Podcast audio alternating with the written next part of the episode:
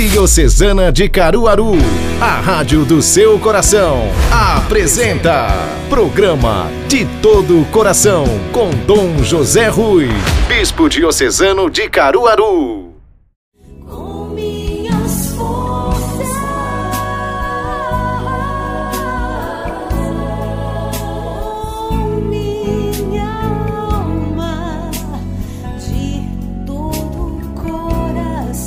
Salve, paz e bem. Mais uma oportunidade que Deus nos concede de estarmos juntos. Muito obrigado pela sua presença, pela sua audiência. Caminhemos juntos nesse minu nesses minutos de reflexão, de escuta da palavra de Deus.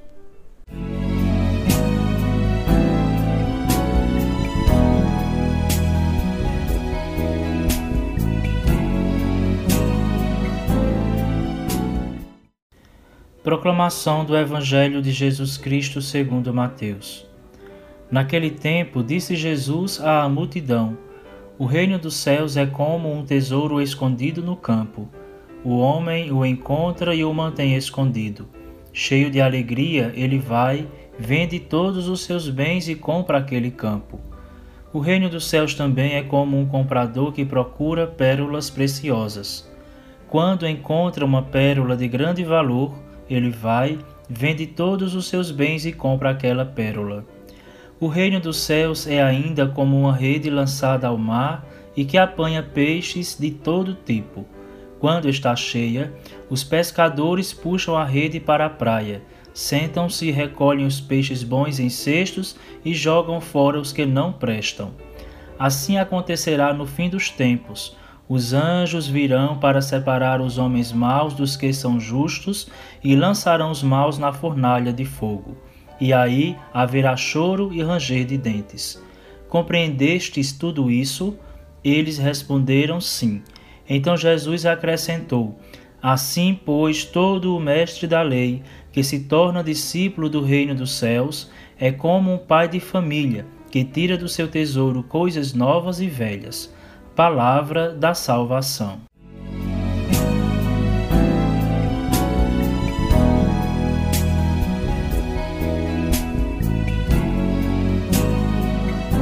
Minha saudação fraterna e franciscana de paz e bem. Estamos vivendo as alegrias do 17º domingo do tempo comum. Terceiro domingo em sequência em que nosso Senhor tem nos falado em parábolas. Primeiro a parábola da semente, depois a do joio e do trigo, e finalmente hoje ele nos fala da parábola do tesouro escondido ou da pérola encontrada, da pérola descoberta. Mas façamos o percurso de toda a liturgia da palavra, que muito tem a ver, inclusive a primeira leitura, com a sabedoria de quem encontra a sabedoria, aliás, de quem procura a grande riqueza da sua vida.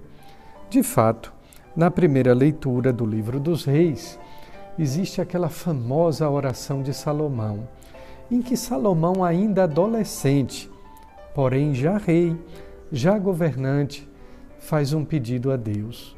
Ele não pede para ampliar as suas riquezas, não pede para ampliar o seu poder.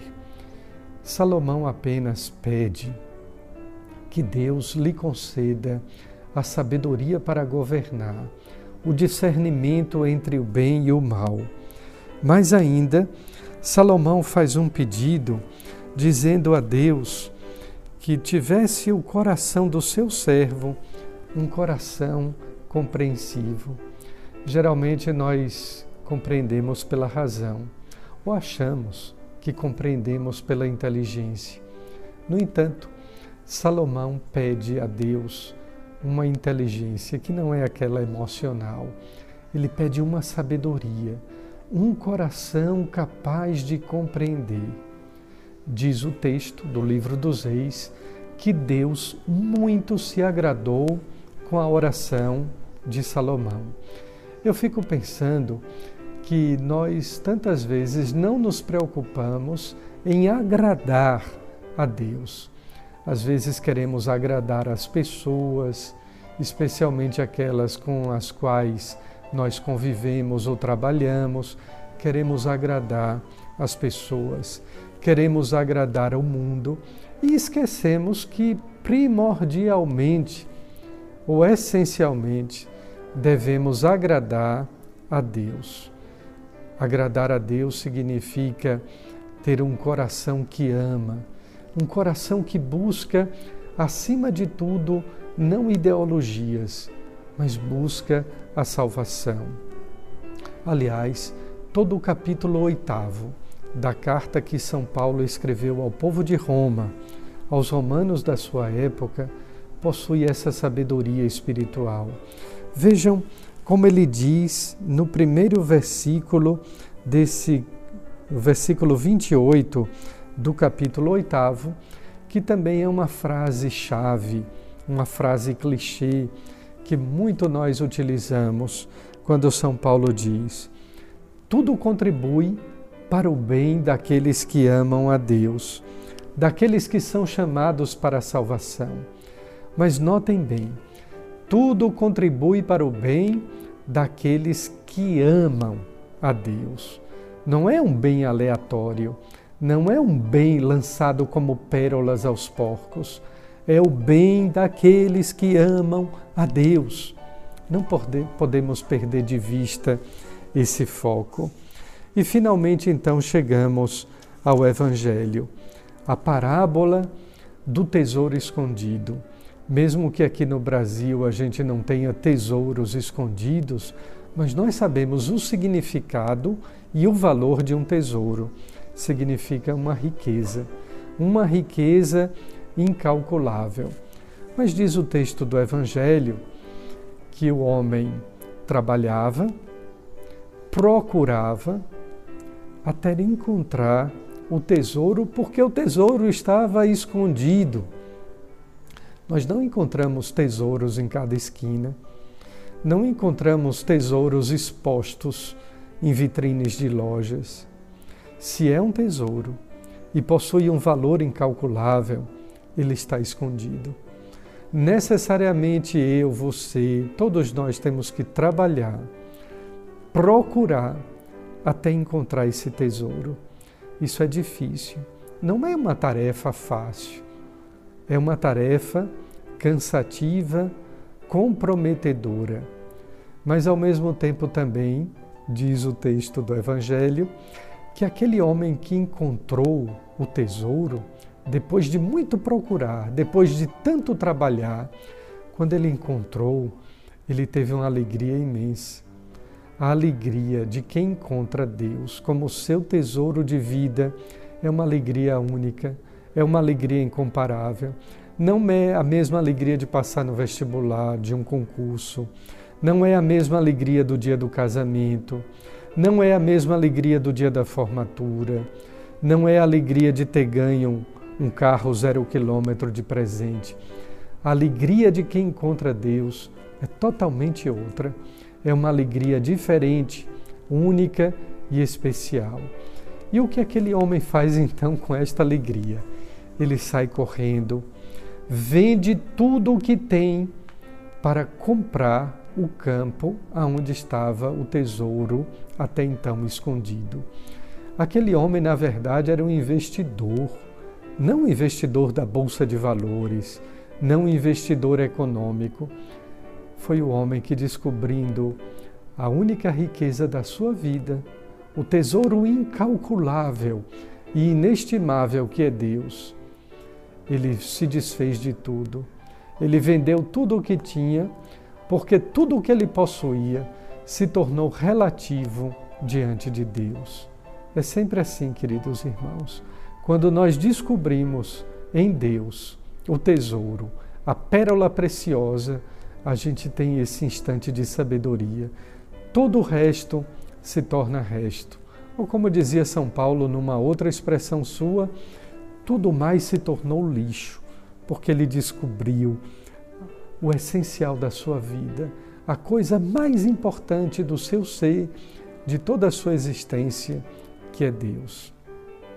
Que Ele possa ser para você, em sua vida, este tesouro mas que você possa também trabalhar, procurar, até você achar no seu dia a dia, na sua existência, esse tesouro escondido, mas que se abre para você.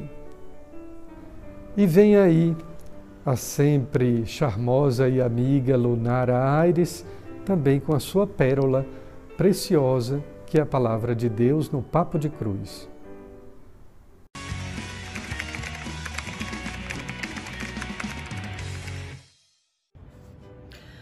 Gente, tá começando mais um Papo de Cruz e nesse dia eu quero falar para vocês um pouquinho sobre as inquietações que a gente vive, em especial na nossa geração. Os jovens, né, vivem muito inquietos. E para começar, vocês sabem que o importante, o principal de tudo, é estar fundamentado, é estar ligado à palavra de Deus, que é a nossa fonte de vida. Eu peço que, por favor, quem tá com a palavra, abra no Evangelho de Mateus no capítulo 6, no versículo 33, é bem no finzinho do, do capítulo, tá? E é uma passagem super conhecida nossa. Buscar em primeiro lugar seu reino, sua justiça, e todas essas coisas vos serão acrescentadas. Não vos preocupeis, portanto, com o dia da manhã, pois o dia de amanhã se preocupará consigo mesmo. A cada dia basta o seu mal. Nessa passagem que eu amo, que em especial é muito forte na minha vida por ser uma pessoa extremamente agitada. Eu também sofro com o dilema da ansiedade, de querer que tudo aconteça na hora muitas vezes, de querer que tudo aconteça do meu jeito, de querer que tudo aconteça com a minha ótica, com a minha visão. Mas essa passagem nos apresenta duas realidades. Primeira, a gente não precisa se preocupar com o excesso, com as outras coisas, com as demais realidades da nossa vida. A nossa preocupação primeira, a nossa preocupação inicial deve ser primeiro, sobretudo, à frente de todas as coisas, buscar o seu reino, viver o seu reino, entender mais sobre o seu reino, entender mais sobre a sua visão, sobre a sua ótica para a nossa vida. E aí sim, com muita clareza, com muita tranquilidade, todas as coisas nos serão acrescentadas. Deus, ele é um pai zeloso. Ele é um pai que se preocupa com seus filhos do começo ao fim. Ele não deixa nenhuma ponta solta, ele não deixa nenhuma aresta por aparar. Se a gente confia, se a gente agrada a ele, se a gente busca o reino dele em primeiro lugar, isso alegra o seu coração e faz também com que ele olhe para nós com um olhar de cuidado extremo. Ele vai te dar tudo o que você precisa. Você só precisa confiar, você só precisa acreditar. Isso não é uma demagogia, isso não é uma teoria, isso é uma realidade de uma pessoa que vive e tenta viver e luta para viver a cada dia a confiança em Deus. E o segundo ponto que essa palavra também nos fala, é com as inquietações que a gente tem, né? A gente costuma se preocupar demais, a gente está antecipando demais a preocupação, a realidade do dia seguinte, o que vai acontecer, o que vai acontecer, ah, porque eu tenho isso para fazer, eu tenho conta para pagar, aí eu tenho que dar conta de filho, eu tenho que dar conta de escola, de marido, de tudo. Calma, a gente precisa entender que Deus ele é calmaria, Deus ele é tranquilidade, Deus ele é segurança, Deus ele é precisão e ele não é aquele que gosta de ver uma tempestade em nós. Jesus ele é aquele que enquanto caminhava na terra ele acalmou a tempestade. O Filho de Deus ele acalmou a tempestade e isso deve ser tomado na nossa realidade. Deus não quer um coração inquieto, um coração perturbado, um coração agitado, até porque à medida que a gente olha para o dia seguinte, a gente deixa de contemplar as graças que Deus derrama no dia presente. Então, para hoje, para essa nossa partilha, que fique registrado em primeiro lugar. Busque o reino de Deus, busque tudo o que é do entendimento do coração de Deus, busque tudo aquilo que Deus deseja falar a você.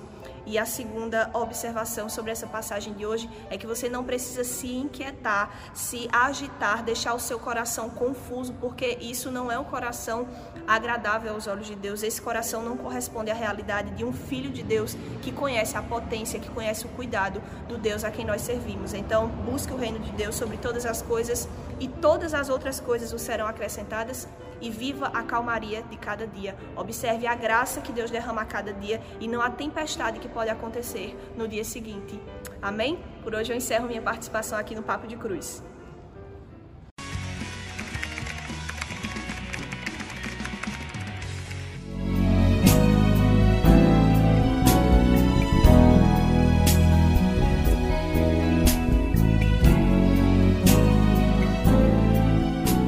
Todos nós estamos vivendo um tempo também de esperança. Alguns vivem um tempo de ansiedade pela vacina, mas a esperança nunca decepciona, porque nós esperamos em Deus, que tudo pode, é o Deus do impossível. Que por intercessão de Sua mãe, Maria Santíssima, desça sobre cada um de nós, sobre os nossos lares e as nossas famílias, a bênção amorosa e protetora de nosso Deus. Pai, Filho e Espírito Santo. Amém.